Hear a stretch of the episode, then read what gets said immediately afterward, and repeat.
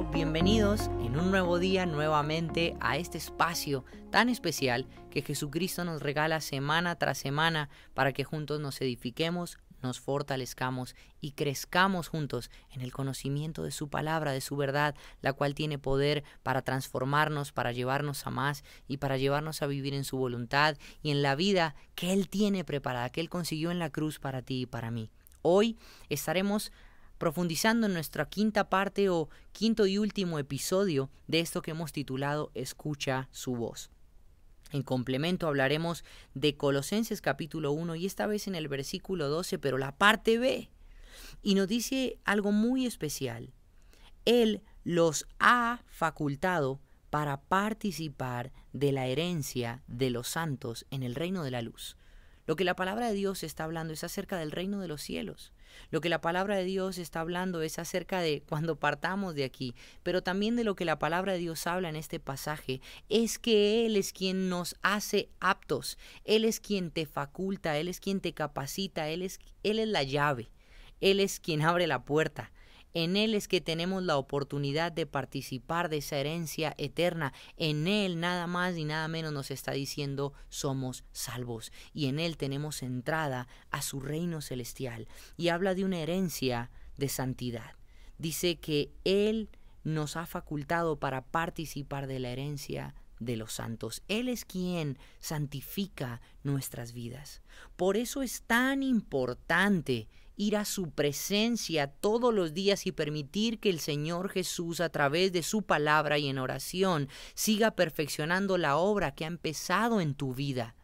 No puedes darte por vencido, no permitas que Satanás te aísle o que otras voces en este mundo sequen y enfríen tu fe. No lo permitas porque Él te ha facultado y Él quiere prepararte y entregarte ese acceso precioso y divino en santidad al reino de los cielos.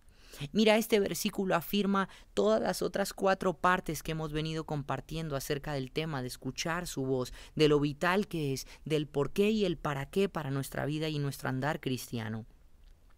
Él nos ha facultado y también lo encontramos en Juan capítulo 15 versículo 5 que nos dice, Yo soy la vid y ustedes son las ramas, el que permanece en mí, como yo en él, dará mucho fruto y recuerda esto, iglesia, separados de mí no pueden ustedes hacer nada.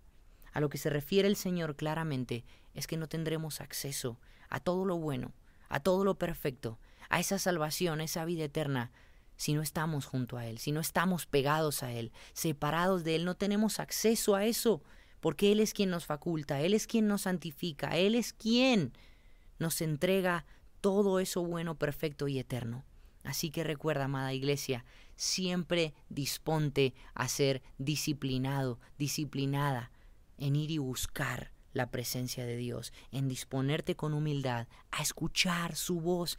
Él una vez más en este día tiene algo más para decirte.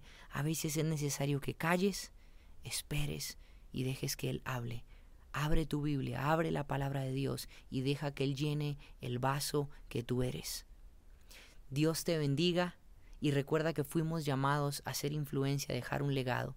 Y si este mensaje, si toda esta... Ah, este capítulo, si todos estos episodios y todas estas partes, cinco exactamente que hemos estado compartiendo estas semanas, han bendecido tu vida, compártelo con otros que sabes que están vacíos, que necesitan una palabra de aliento, para que juntos sigamos llegando con el mensaje del Evangelio a muchos lugares. Dios te bendiga.